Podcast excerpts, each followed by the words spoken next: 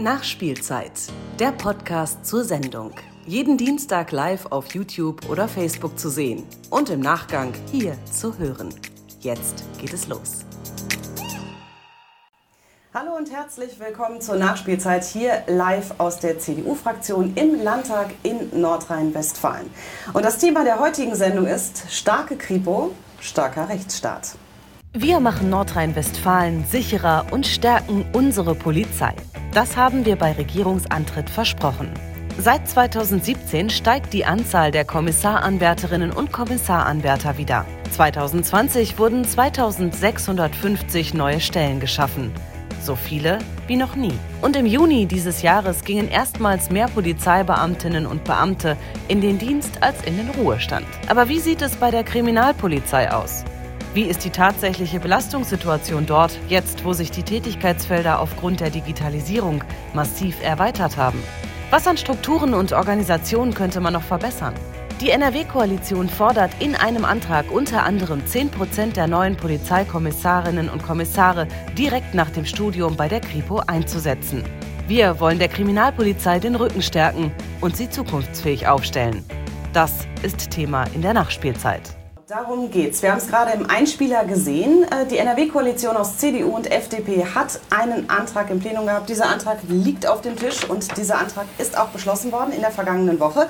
Und darin geht es darum, der Kriminalpolizei den Rücken zu stärken. Und darüber wollen wir heute sprechen. Und ich freue mich über meine Gäste. Zum einen ist das Christos Katzidis, unser innenpolitischer Sprecher der CDU-Fraktion. Hallo Christos. Hallo Steffi. Und ich freue mich sehr, wir haben es ja gerade auch gesehen, große Arbeitsbelastung, mhm. dass er heute hier ist, und zwar Oliver Huth vom Bund Deutscher Kriminalbeamter. Hallo, herzlich willkommen. Hallo. Ich rede aber nicht nur mit den beiden, sondern ich rede natürlich auch mit Ihnen und euch. Das heißt, wenn Fragen da sind, bitte nicht scheuen, sie einfach unter den Livestream zu schreiben. Wir werden sie hier in der Sendung beantworten und alles, was wir nicht schaffen, das reichen wir dann gerne auch schriftlich nach. Aber die erste Frage geht jetzt äh, direkt an Sie, Herr Huth. Und zwar, jeder von uns hat so eine gewisse Vorstellung davon, was die Kriminalpolizei so tut und äh, vor allem die Krimileser unter uns. Und ist das so wie im Tatort und wenn ja, mehr so Münster oder Dortmund oder doch vielleicht ganz anders, was Sie machen? Eine Mischung aus allem ist es, aber tatsächlich äh, reicht die Sendezeit eines Tatorts nicht, unsere Ermittlungsarbeit wirklich darzustellen. Ähm, es ist so, dass die Ermittlungslandschaft komplex geworden ist. Das beginnt in der allgemeinen Kriminalität insbesondere. Äh, da schaffen Kolleginnen und Kollegen Versuchen, Seriendiebe festzunehmen beispielsweise, die durch Europa gereist sind schon und eine kriminalpolizeiliche Vita von Frankreich, Spanien bis nach Deutschland aufweisen. Das heißt, da sind schon internationale Ermittlungen angezeigt. Und dann gehen wir auf die andere Seite, dann gehen wir im Bereich des Terrorismus, Cybercrime, Kinderpornografie, das sind Spielfelder, wo wir Spezialisten brauchen. Also das Spannungsfeld und Aufgabenfeld der Kripo hat sich enorm ausgeweitet. 8000 Beamtinnen und Beamte gibt es in der Kripo in Nordrhein-Westfalen. Ähm, das hört sich jetzt auch von der Zahl her gar nicht hm. mal so viel an. Ähm, wir haben aber natürlich noch viel mehr Polizistinnen und Polizisten. Kann man es dann abgrenzen, wo die ähm, Polizeiarbeit aufhört und die Kriminalpolizei ansetzt? Ja, Sie müssen von den ca. 8000 Stellen, die es ja tatsächlich sind, mhm. schon mal 20 Prozent abziehen, weil die sind tatsächlich täglich im Dienst. Die ehemalige Landesregierung hat den sogenannten Weibler-Bericht aufgelegt. Da stand drin, dass 75 Prozent des Personals der Polizei überhaupt täglich nur auf der Straße ist. Das gilt für die Kriminalpolizei umso mehr, aus verschiedenen Gründen. Und man muss deutlich sagen, dass äh, die Kolleginnen und Kollegen, ähm, die in diesem Bereich tätig sind, enorme Überstunden aufweisen. Mehr Überstunden, als es Kollegen aus anderen Bereichen tatsächlich tun. Das hat einfach damit zu tun, dass sie oft äh, ja, die Vorgänge, die sie bearbeiten müssen, in einer gewissen Zeit nicht schaffen und mit dem Kriminalitätsphänomen tatsächlich auch überlastet sind, was die Arbeitszeit angeht. Christos, die NRW-Koalition scheint äh, das gehört zu haben. Ähm, es gibt jetzt diesen Antrag. Was war der Grundgedanke dahinter?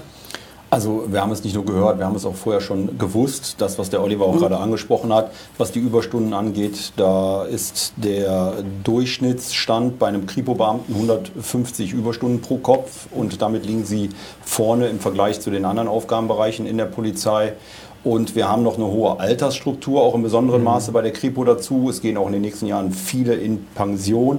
Das heißt, da wird auch Fachwissen verloren gehen. Und deswegen wollten wir ja genau das, was auch eben angesprochen worden ist, ähm, junge Kommissare direkt nach dem Studium in die Kriminalpolizei bringen, damit wir da auch die Altersstruktur ein Stück weit verjüngen können. Junge, motivierte, engagierte, leistungsfähige Kommissare dann haben, die sich dann auch schnell spezialisieren können, um so dann auch zukünftig das zu kompensieren. Wir haben es jetzt äh, gerade eigentlich schon zweimal gehört, wir hören trotzdem noch mal in die Debatte rein, weil genau diese Belastung und die Überstunden waren nämlich auch Thema im Landtag in deiner Rede.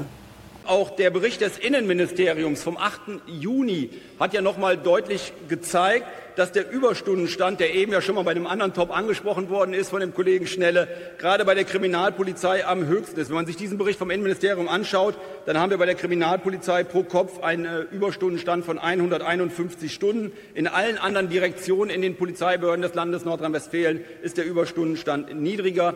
Und insofern ist es auch wichtig, dass wir da jetzt entsprechend den Fokus drauf legen und da auch tätig werden, gerade mit Blick auch auf das, was ich eben angesprochen habe, die belastende Altersstruktur vor allen Dingen aber auch die personellen Abgänge, die in den nächsten Jahren noch zu erwarten sind, wo viel Fachverstand verloren geht in der Kriminalpolizei und wo junge Kolleginnen und Kollegen frühzeitig herangeführt werden müssen.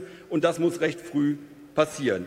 Das klingt nach einer ziemlich komplexen Baustelle. Ähm, da reicht es ja nicht einfach, wir schaffen mehr Stellen, sondern was ist denn das Konzept hinter dem Antrag?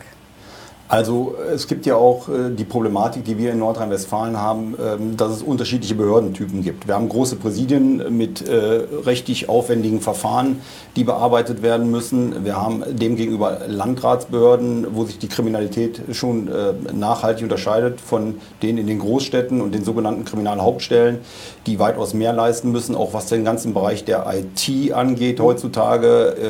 Die virtuellen Straftaten, Kindesmissbrauch spielt sich auch überwiegend im Internet Internet ab mittlerweile. Also ähm, die Aufgaben haben sich nachhaltig verändert. Deswegen müssen die ähm, auch Kripo-Beamten und nicht nur die Beamten, sondern auch die Angestellten mittlerweile da auch einen ganz anderen Ausbildungsstand heutzutage haben und viel mehr an Fortbildung auch ähm, erfahren, als das bisher der Fall gewesen ist. Wir müssen dann gucken, wie wir das auch kompensieren können oder wie wir da auch entsprechende Möglichkeiten schaffen. Es gibt ja auch IT-Bachelor-Studiengänge mittlerweile ähm, an der Hochschule für Polizei und Verwaltung des Landes Nordrhein-Westfalen. Also Stellen, Personal, aber auch ähm, andere Fortbildung, andere Ausbildung zukünftig vielleicht auch. Das werden die Sachen sein, wo wir auch weiterhin den Fokus darauf richten müssen, damit die Beamtinnen und Beamten auch den Aufgaben gerecht werden. Ja gut, reicht Ihnen das? Geht der Antrag da in die richtige Richtung? Geht er weit genug? Ähm, Sehen Sie Herausforderungen ähnlich wie Christos Katzidis? Ja, wir müssen den Antrag weiter diskutieren und weiter denken. Wir sind froh, dass äh, man darüber nachdenkt, die Kripo personell zu stärken. Wir haben mal über den Daumen gerechnet und sagen, bei den Abgängen, die abfließen tatsächlich von der Kriminalpolizei, und das sind jetzt alle Personen und Kolleginnen und Kollegen, die Vollzeit gearbeitet haben. Die das ist ja heute ja, im Familienmodell auch okay. anders. Das darf man nicht unberücksichtigt lassen. Es ist so, dass ähm, der Schuh überall drückt. Auch in den Landratsbehörden, in den kleinen Behörden, wie gerade von Christos angesprochen, ist es so, sie müssen verschiedene Gebietsfelder bedienen, wo sie Expertenwissen für brauchen, aber wir sind alleine. Und das zeichnet den Dienst in der Landratsbehörde in der Kleinen auch aus. Sie müssen sich mit allen Themenfeldern auskennen und nicht nur mit den, nicht nur spezialisiert in bestimmten Themenfeldern unterwegs sein. So dass wir dafür plädieren, wir brauchen eigentlich eine Ausbildung bei der Kriminalpolizei und nicht eine Fortbildung. Wir sind ein Ausbildungsberuf.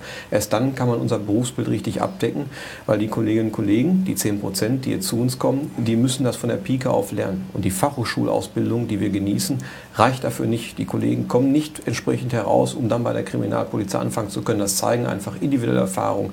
Und das sagen uns auch alle Tutoren, die mit den jungen Kolleginnen und Kollegen zu tun haben. Und sie selbst sagen das auch. Wir sind nicht ausreichend vorbereitet. Was das dann für ein Bild sein soll, wenn wir Kollegen aus der Ausbildung heraus in die Kripo stecken, die diesen Job gar nicht können, das ist sicherlich der Sache nicht zuträglich. Deswegen brauchen wir da einen weiteren Dialog. Wir brauchen nicht nur Fortbildung, richtig. Wir brauchen aber auch bei der Kripo eine Ausbildung. Würde ich einfach zu dir rüberspielen. Also äh, da gibt es ja ganz unterschiedliche Meinungen zu. Wir haben ja drei Polizeigewerkschaften. Der Bund Deutscher Kriminalbeamter ist einer der Befürworter von einem spezialisierten Studiengang Kriminalpolizei. Mhm. Die anderen beiden Gewerkschaften lehnen das kategorisch ab. Ähm, Im Moment ist es so, dass ungefähr jetzt im Verhältnis der Polizeifächer untereinander der Anteil Kriminalistik, Kriminologie, Kriminaltechnik, alles was damit verbunden ist, so ein Drittel schon ausmacht.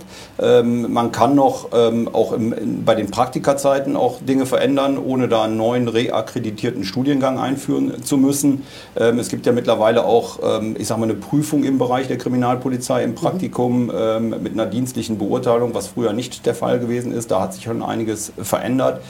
Und äh, das Wichtige ist aus unserer Sicht aber, dass wir schnell junge Leute in die Kriminalpolizei bekommen, mhm. damit die sich auch dann schnell spezialisieren können später. Wir haben im Übrigen auch jede Menge Kompetenzen schon bei den jungen Leuten, auch im Studium, die sprachbegabt sind, die Migrationshintergrund haben, die viele Kenntnisse aus anderen Bereichen auch schon mitbringen. Das sind ja nicht nur alles Schulabgängerinnen und Abgänger, die da zur Polizei kommen sondern auch teilweise schon mit Lebenserfahrung oder mit Vorberufen.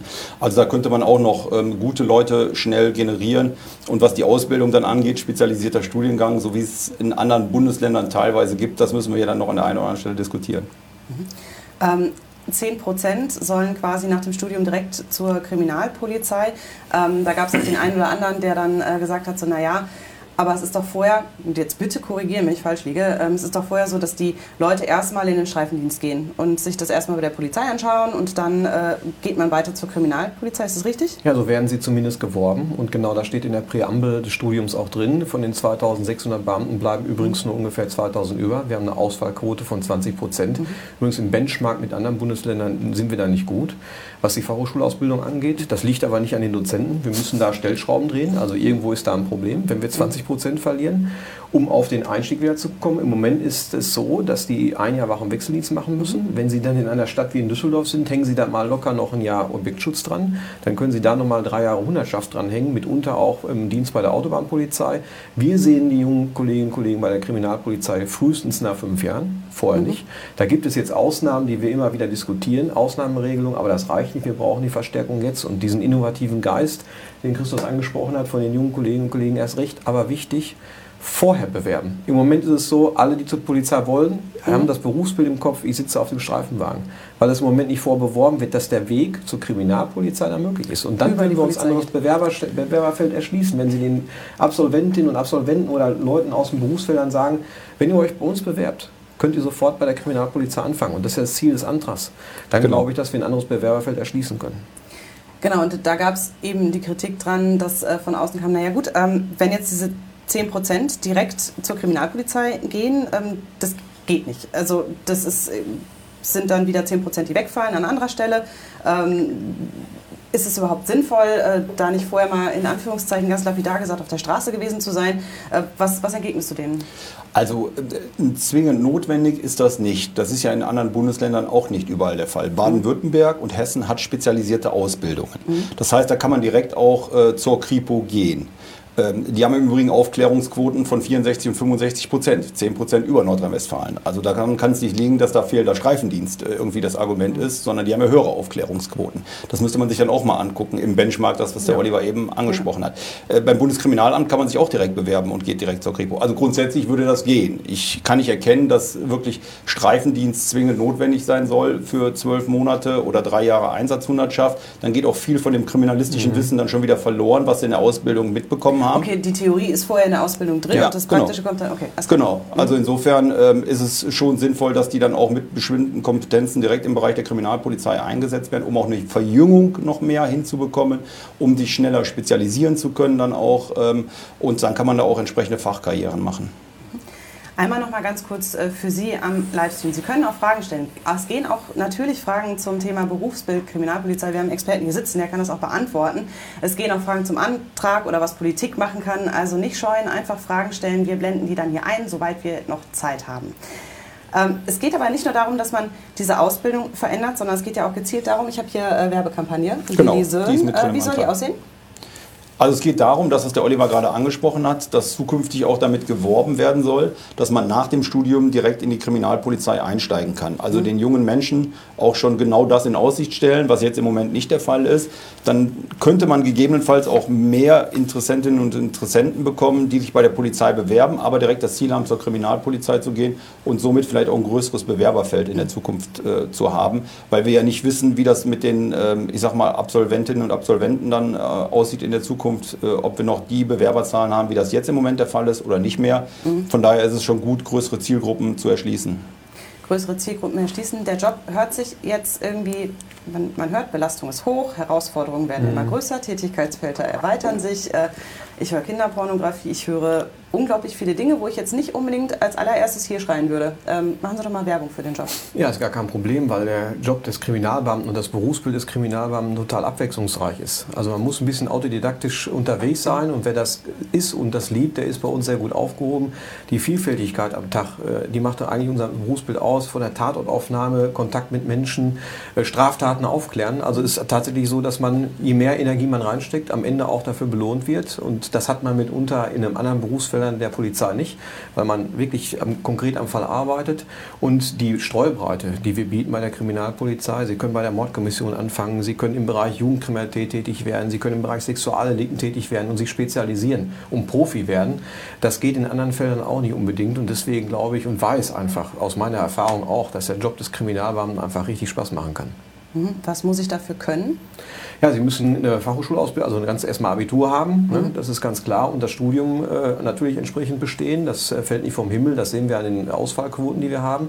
Da muss man schon mal, ich sag mal, die Arschbacken zusammenkneifen. Das ist so. Bachelorstudiengang hat durchaus seine entsprechenden Raffinessen. Mhm. Und äh, einfach autodidaktisch unterwegs sein und äh, ich sag mal ähm, eine durchaus ähm, repräsentative, Auffassungsgabe haben. Ja? Also viele Dinge muss man sich teilweise selbst erschließen, weil halt die Ausbildung fehlt und äh, man muss ähm, so eine, eine, Lernkompetenz mitbringen, ne? so eine Veränderungskompetenz, die intrinsisch motiviert. Dann ist man bei uns ganz gut aufgehoben. Und das sind auch die Kriminalbeamten, die dann bei uns anfangen, die später auch von sich reden lassen, machen lassen. Christos, jetzt äh, möchte ich aber noch mal einmal ganz kurz, wir reden über die Kriminalpolizei. Ähm, die vor vielen Belastungen steht, die viele Herausforderungen hat und die eine Menge macht. Und wir haben aber auch die Polizei, mhm. ähm, die hier auch ohne Ende ackert und die auch herausragende Arbeit leistet. Äh, für die haben wir auch schon einiges gemacht. Ähm, vielleicht kannst du da einmal noch mal kurz zusammenfassen. Also wir haben angefangen 2017 als allererstes natürlich die Personalzahlen, also die Einstellungszahlen zu erhöhen. Von 2000 im Jahr 2016 auf dann 2300, dann sind wir auf 2,5 gegangen, dann sind wir auf 2660 beziehungsweise tatsächlich 2650 Von Leuten, gegangen. Neu anfangen. Die Kommissarsanwärtern genau, die Einstellungszahlen einmal im Jahr äh, beginnt ja der Studiengang bei der Polizei, dann werden genau diese Kommissarsanwärterinnen und Anwärter eingestellt und da haben wir die Zahlen massiv erhöht. Wir haben den äh, Etat des Innenministeriums seit 2017 jedes Jahr erhöht auf aktuell 6,4 Milliarden Euro. Wir haben äh, die Bodycams flächendeckend angeschafft für einen besseren Schutz der uniformierten äh, Polizisten draußen auf der Straße. Wir haben ballistische Helme angeschafft, dafür Gelder zur Verfügung gestellt. Die Streifenwagen haben wir neu äh, größer und moderner angeschafft als diese kleinen Muss man Autos. Auch reinpassen, ne? Genau, wenn man äh, großes und viel Ausrüstungsgegenstände auch hat. Wir haben in die Technik in, äh, investiert, gerade auch im Kripo-Bereich mit virtuellen ja. Offices oder Büros, äh, die landesweit im Prinzip sich zusammenschalten können mittlerweile, was im Übrigen schon mal 2012 gefordert worden ist aus einer Arbeitsgruppe und nie umgesetzt mhm. worden ist. Das haben wir dann jetzt in dieser Legislaturperiode gemacht. Also da haben wir schon einiges auf den Weg gebracht und wir wollen da auch dranbleiben und dann jetzt auch die Bereiche nochmal verstärkt in den Fokus nehmen, wo auch nach wie vor Probleme bestehen. Du hast es gesagt, wir wollen noch mehr machen, aber diese Offices äh, hatte ich noch tatsächlich noch nicht so richtig auf dem Schirm. Was passiert denn da? Also sind zwei äh, Stränge, die da gerade laufen. Auf der einen Seite haben wir im Bereich der Bekämpfung der Kinderpornografie ähm, einfach es geschafft, äh, mit den Mitteln, die die Landesregierung zur Verfügung gestellt hat, die Polizei Nordrhein-Westfalen bei der Kriminalpolizei zu vernetzen. Das heißt, Kollegen in Köln können mit den Kollegen in Dortmund zusammen an einem Fall der Kinderpornografie arbeiten. Das war eine hohe Investition, hoher technischer Aufwand und das führt natürlich dazu, dass wir Synergieeffekte haben mittlerweile. Wir brauchen nicht mehr Dienstreisen machen, zusammenzuarbeiten, sondern kommen so zusammen. Das ist der eine Faktor. Und die Landesregierung hat im Haushalt hinterlegt, dass wir jetzt auf dem Weg sind, wirklich ähm, digitaler zu werden im Bereich des Office. Das heißt, dass Homeoffice mehr möglich sein wird in Zukunft, dass wir ähm, dort andere Wege gehen, auch uns miteinander zu vernetzen. Äh, auch immer unter dem Thema natürlich IT-Sicherheit, was immer ja, mitschwingt. Aber die Wege sind da gemacht, ist auch absolut ein Muss. Sonst ist man als Arbeitgeber jetzt in der heutigen Zeit nicht mehr attraktiv. Das ist Punkt eins. Und Punkt zwei ist, ähm, wir müssen tatsächlich äh, mehr digitaler werden, weil wir brauchen einfach mehr Geschwindigkeit. Die Täter sind digital. Wir dürfen nicht hinterherhinken. Von daher ist es absolut richtig, da Schwerpunkte zu setzen. Aber fragt man sich ja schon, ne? so wie man musste vorher Dienstreisen machen, um ja. mit jemandem zusammenzuarbeiten, digital. Also ich meine, so lange, also das, oder das passiert ja schon eine Weile länger. Also das ist wohl dann höchste Eisenbahn, oder? Smartphones gibt es schon sehr lange. Ja, gibt ja. es aber erst bei der Polizei Nordrhein-Westfalen, der größten deutschen Polizeiorganisation, flächendeckend in dieser Legislaturperiode. Das ja, haben wir haben es gemacht. Ähm, ich weiß nicht warum. Ich kann es schwer nachvollziehen, auch vor allen Dingen aus meiner 26-jährigen Dienstzeit heraus. Das hängt nach meiner Überzeugung immer ein Stück weit ähm, damit zusammen, dass Rot-Grün auch immer so ein grundsätzliches Misstrauen gegen die Polizei hat. Und alles, was Technik angeht, ist vielleicht dann auch aus deren Sicht problematisch und die Polizei könnte damit Dinge tun, die sie vielleicht nicht tun sollte wobei das ja Quatsch ist. Also ich habe keine Polizistin und keinen Polizisten erlebt in meiner Dienstzeit, die vorsätzlich primär irgendwas Unrechtes tun wollen. Da mag es Einzelfälle geben und ein paar problematische, aber bei 50.000 Beschäftigten ist das wirklich völlig geringfügig äh, und da reden wir über, über einen Promillbereich von äh, Beamten, die da äh, eigentlich nicht hingehören, aber das ist überall so leider Gottes. Ähm, und ich finde dieses, dieses Grundmisstrauen äh, problematisch und kann es nicht nachvollziehen, weil unsere Polizistinnen und Polizisten in Nordrhein-Westfalen, du hast es eben angesprochen, leisten einen hervorragenden Job unter ganz schwierigen Rahmenbedingungen heutzutage. Mhm. Über 5 Millionen Überstunden in allen Bereichen, nicht nur bei der Kriminalpolizei, die Einsatzhundertschaften, die Verkehrspolizei, im Streifendienst, wo auch mit vielen Widerständen heutzutage zu kämpfen ist. Äh, da hat sich die Anzahl ja auch drastisch erhöht. Also die leisten eine hervorragende, herausragende Arbeit und setzen sich jeden Tag mit ihrer Gesundheit und mit ihrem Leben für unsere Freiheit, für unseren Rechtsstaat und unsere Demokratie ein. Und deswegen äh, gebührt ihnen Respekt und Wertschätzung und kein Misstrauen. Plädoyer eines äh, ehemaligen Polizisten und äh, jetzigen CDU-Politikers oder damals wahrscheinlich in der Verbeamtung nicht, ne? aber danach. Ich bin jetzt außer Dienst mittlerweile und im Ruhestand. so, so, so Glück. Ähm, genau, aber wie ist das denn jetzt? Jetzt sitzt ihr beide nebeneinander. Ähm, wie verzahnt ist das denn eigentlich bei, bei Polizei und Kriminalpolizei im alltäglichen Arbeiten? Also gibt es da große Schnittstellen? Wo hört was auf? Wo fängt was an? Und arbeitet man im Team zusammen oder ist es dann eher so Staffelübergabe mit, naja, toll, jetzt habe ich damit nichts mehr am Schlappen? Nee, äh, Polizei ist Teamarbeit, Teamwork. Es hängt immer an handelnden Personen, das ist vollkommen klar. Aber ähm, ich habe alle Facetten der Polizei schon kennengelernt und äh, es ist wirklich so, dass äh, Teamwork besteht, gerade in Fahndungslagen oder wenn man Täter festnimmt, wo die Kollegen aus dem Wach- und Wechseldienst fahren, die Kriminalpolizei einen Tatort aufnimmt oder unterstützt. Da habe ich noch nie erlebt, irgendwie, dass da der Chorgeist nicht stimmt, äh, mhm. an der richtigen Sache zu arbeiten. Also davon sind wir weit weg. Das ist eine mehr, äh, der Tatort ja, gibt ein anderes Bild. Äh, so ist ja, es nicht. Immer, wir begegnen ne? uns, genau. egal in welcher Organisationseinheit wir arbeiten, mit äh, Respekt, der gehört auch dazu. Jeder leistet seinen Beitrag in diesem Rädernetzwerk ähm, Polizei und jeder Beitrag ist da willkommen und auch ein Muss. Ähm, das würde ich auch gerne nochmal ansprechen, und zwar Wahrnehmung von Polizei. Also du sagst ja auch unter schwierigen Bedingungen. Diese mhm. Bedingungen sind ja nicht immer nur, was die Technik angeht, vielleicht schwierig oder dass, äh, dass es viele Überstunden sind, ähm, sondern es ist ja manchmal auch schwierig ähm, in der Stimmungslage. Ähm, haben Sie da einen Wechsel erlebt ja, oder, oder ist es einfach nur so mein Gefühl? Ja. Oder das, die, die Gesellschaft ist ähm, differenzierter geworden. Also ähm, diese Segregationseffekte, dass sich Was Gruppen in der Gesellschaft äh, ja, von der Gesellschaft einfach abkoppeln, mhm. Äh, ihre eigenen gruppendynamischen mhm. Effekte projizieren, äh, ein eigenes Norm- und Wertesystem äh, sich ableiten, was mit unserer freiheitlich-demokratischen Grundordnung in Teilen oft gar nicht mehr vereinbar ist das nimmt zu und die Polizei ist halt Blitzableiter für diese ganzen Bemühungen, für diese ganzen äh, strukturierenden Gesellschaften. Das macht es jetzt schwerer. Christus hat schon angesprochen, die Gewalt gegenüber Rettungskräften und Polizei, ähm, als ich angefangen habe, unvorstellbar, äh, dass gewisse Aktionen da wirklich laufen, die wir heute beobachten, dass man äh, Kollegen aus dem Rettungsdienst bestiehlt oder irgendwie angeht, wenn die Hilfe leisten wollen. Und alle filmen das und finden das klasse, zumindest in diesen großen Gruppen, in diesen Peer Groups da von Jugendlichen Heranwachsenden. Also da hat sich eine Menge getan und meine Kolleginnen und Kollegen müssen eine Menge aushalten. Deswegen finde ich richtig, dass die Politik Respekt zollt, den Rücken stärkt, das brauchen wir nämlich. Mhm. Und auch von der Gesellschaft natürlich, weil wir sind für die Gesellschaft die, da als Polizei, wir sind eine ähm, bürgernahe Polizei und ohne Gesellschaft geht es nicht. Wir brauchen den Zuspruch und den Support. Deswegen ist wichtig, dass wir auch Zivilcourage draußen deutlich fördern.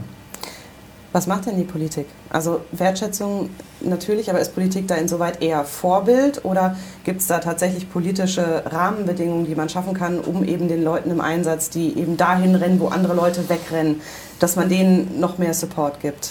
Also das fängt ja mit dem an, was wir eben hatten, mit der Einsatzausrüstung, mit den Einsatzmitteln. Äh, das hat auch was mit Wertschätzung zu tun. Der Streifenwagen ist Arbeitsplatz. Da habe ich ja lange noch drin gesessen und äh, das macht schon einen Unterschied, ob er klein und beengt ist oder groß und geräumig ist.